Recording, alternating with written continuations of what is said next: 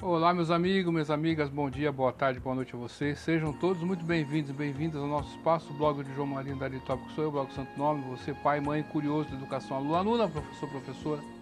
Sejam aí todos muito bem-vindos e bem-vindas ao nosso espaço aqui. Você que acompanha a gente desde a época do Orkut, obrigado. Você que acompanha pelo bom e velho e-mail, você do YouTube também, agradeço a sua companhia nesses últimos 12 anos. O ano que vem, se Deus quiser, vamos completar, completar 13 anos de blog, de YouTube e de podcasts, né?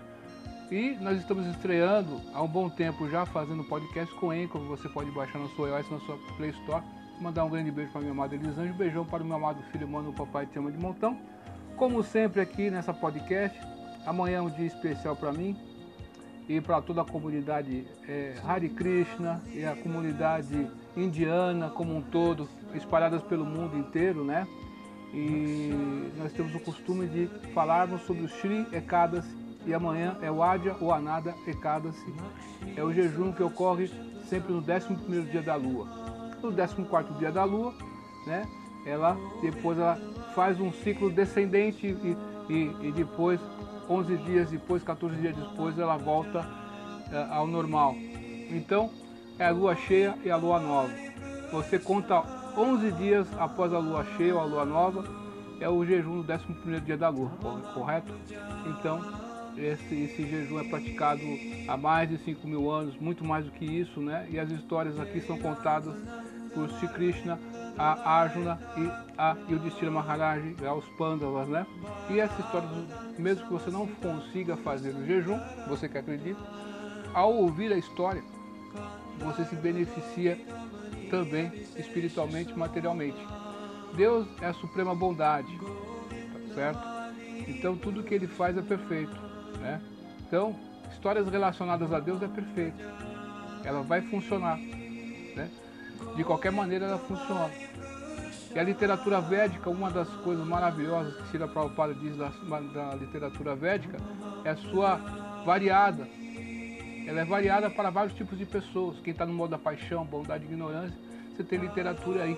Você tem aí os, os Upanishads, os concisos, né, sofisticados Upanishads, você tem os, os, os, os concisos ali e inteligentíssimos ali, é, é, é, os sutras, né, o Brahma Sutras, né, o Rig Veda, Tarva Veda, enfim. E você tem os Itihasas, você tem os, os, os, os Puranas, né? Tem 18 Puranas, né? 6 Puranas para quem está no modo da bondade, 6 Puranas para quem está no modo da paixão e 6 Puranas para quem está no modo da ignorância. Então, não importa a condição que você esteja, é, você tem Deus, Ele está olhando por você, não importa a condição que você esteja, para você que acredita. Shira Prabhupada, ele menciona no significado de Shimad Bhavata, no primeiro canto, capítulo 14, verso 4, diz o seguinte, Todo ser vivo condicionado é dotado de quatro princípios de maus hábitos, a saber, erros, insanidade, incapacidade e trapaça. Esses são sinais de imperfeição, e entre os quatro, a propensão a enganar os outros é a mais proeminente. Então, o que acontece, meus amigos? Errar é humano. Então, quando você tenta buscar se religar com Deus, você quer sair do erro, não é isso? E o jejum é uma grande oportunidade para você sair desse erro, para acabar com a corrupção. É jejum, oração a Deus, né? Seja padre explicando no primeiro canto chamado Bava, se o governo quer acabar com a corrupção, e você pode aí fazer duas ecadas aí, dois jejuns por, por, compulsórios por mês aí, e a, as pessoas vão ganhar com saúde também, que, que o jejum aumenta a sua saúde, a sua imunidade. Há pesquisas aí da, da Universidade de Califórnia, se não me engano, né, que falam sobre isso. Então, todo um dia antes do recado, sobre o recado, eu conto a história, eu narro a história aqui para vocês, ou posto lá a história lá escrita, né? E você pode ouvir em qualquer local aí, você que acompanha nosso trabalho, você que acredita, bom jejum, você que é católico, é, espírita ou budista, se você é ateu, não importa que você seja, você vai ter o benefício do jejum. Você que acredita no jejum e você que também não acredita, ele vai dar certo também. Se não der certo, se você que é ateu não acredita em nada disso, então pode fazer, não vai te prejudicar em nada. Né? Se você está com medo de fazer porque acha que vai te prejudicar, então você acredita nele, então por isso você não faz. Quem não acredita faz, sabe que não vai dar em nada, então não muda nada. Não é verdade? Então é isso aí. vamos à história, mandar um grande beijo, já falamos, acho, né? Para minha amada Elisângela, um beijão para meu amado filho, mano, o papai te ama de montão. A história de Adioanada Ekadasi. Hoje é dia 14 de agosto de 2020, né? Acabei de fazer a janta em casa aqui, né? Aí, é, agora estou aqui tranquilo, posso falar sobre essa história aqui, interessante. A história do Adioanada Ekadasi. Hoje é dia 14 e amanhã, dia 15, que é o dia de Ekadasi, tá? E o Destira Maharaj disse, ó Janardana, protetor de todas as entidades vivas, por favor, Diga-me o nome do Ekadasi que ocorre durante a quinzena obscura do mês de Badra Pada, agosto, setembro. O Senhor Supremo Sri Krishna respondeu: Ó Rei, ouça com atenção o nome deste Ekadasi que remove pecados. É o Adya ou Anada Ekadasi. Qualquer pessoa que jejue completamente nesse dia e adore Rishikesh, o Senhor dos Sentidos, torna-se livre de todas as reações de seus pecados passados até quem apenas ouve sobre esse recado se livra de seus pecados passados. Ó Rei, não há dia melhor que este em todo o mundo, terrenos ou celestiais, isso sem dúvida é verdade. Uma vez vivia um famoso rei chamado Harishchandra e tinha um filho chamado Lohitaswa. Pela força do destino, entretanto, Harishchandra, Harishchandra perdeu seu reino e vendeu sua esposa e filho. O próprio rei piedoso tornou-se servente doméstico de um comedor de cachorros que fazia cuidar de um crematório. No entanto, mesmo fazendo um trabalho tão baixo, não abandonou sua veracidade e bom caráter, assim como o somarasa, quando misturado com outro líquido, não perde sua capacidade de conferir imortalidade. O rei passou muitos anos nessa condição, então, certo dia pensou: que farei? Onde devo ir? Como posso ser salvo dessa sina? Dessa forma, ele estava sossobrando num oceano de ansiedade e sofrimento. Não é fácil, né? Tira Prabhupada mencionou no Srimad Bhagavatam que esse mundo é Padam Padam e Avipadam Natecham, e ele fala que é um perigo a cada passo. Certo dia, um grande sábio calhou de passar por ali, e quando o rei viu, pensou contente: Ah, o senhor Brahma criou os Brahmanas só para ajudar os outros. Harishchandra prestou suas respeitosas reverências ao sábio, cujo nome era Gautama Muni. De palmas unidas, o rei postou-se de pé diante de Gautama e narrou sua lamentável história. Gautama Muni ficou surpreso ao ouvir a triste história do rei. Pensou: como esse rei foi reduzido a coletar roupa dos mortos? Gautama teve muita compaixão por Harishchandra e instruiu no processo de jejuar para a purificação.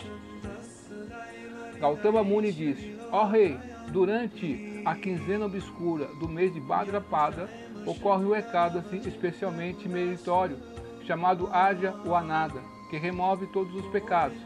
De fato, esse Ekadasi é tão auspicioso que, se simplesmente jejuares nesse dia e não realizares mais nenhuma austeridade, todos os teus pecados serão nulificados por toda a sua por toda boa fortuna, está chegando a data daqui a sete dias. Por tua boa fortuna, está chegando a data daqui a sete dias, portanto, induzo-te a jejuar nesse dia e permanecer acordado durante a noite.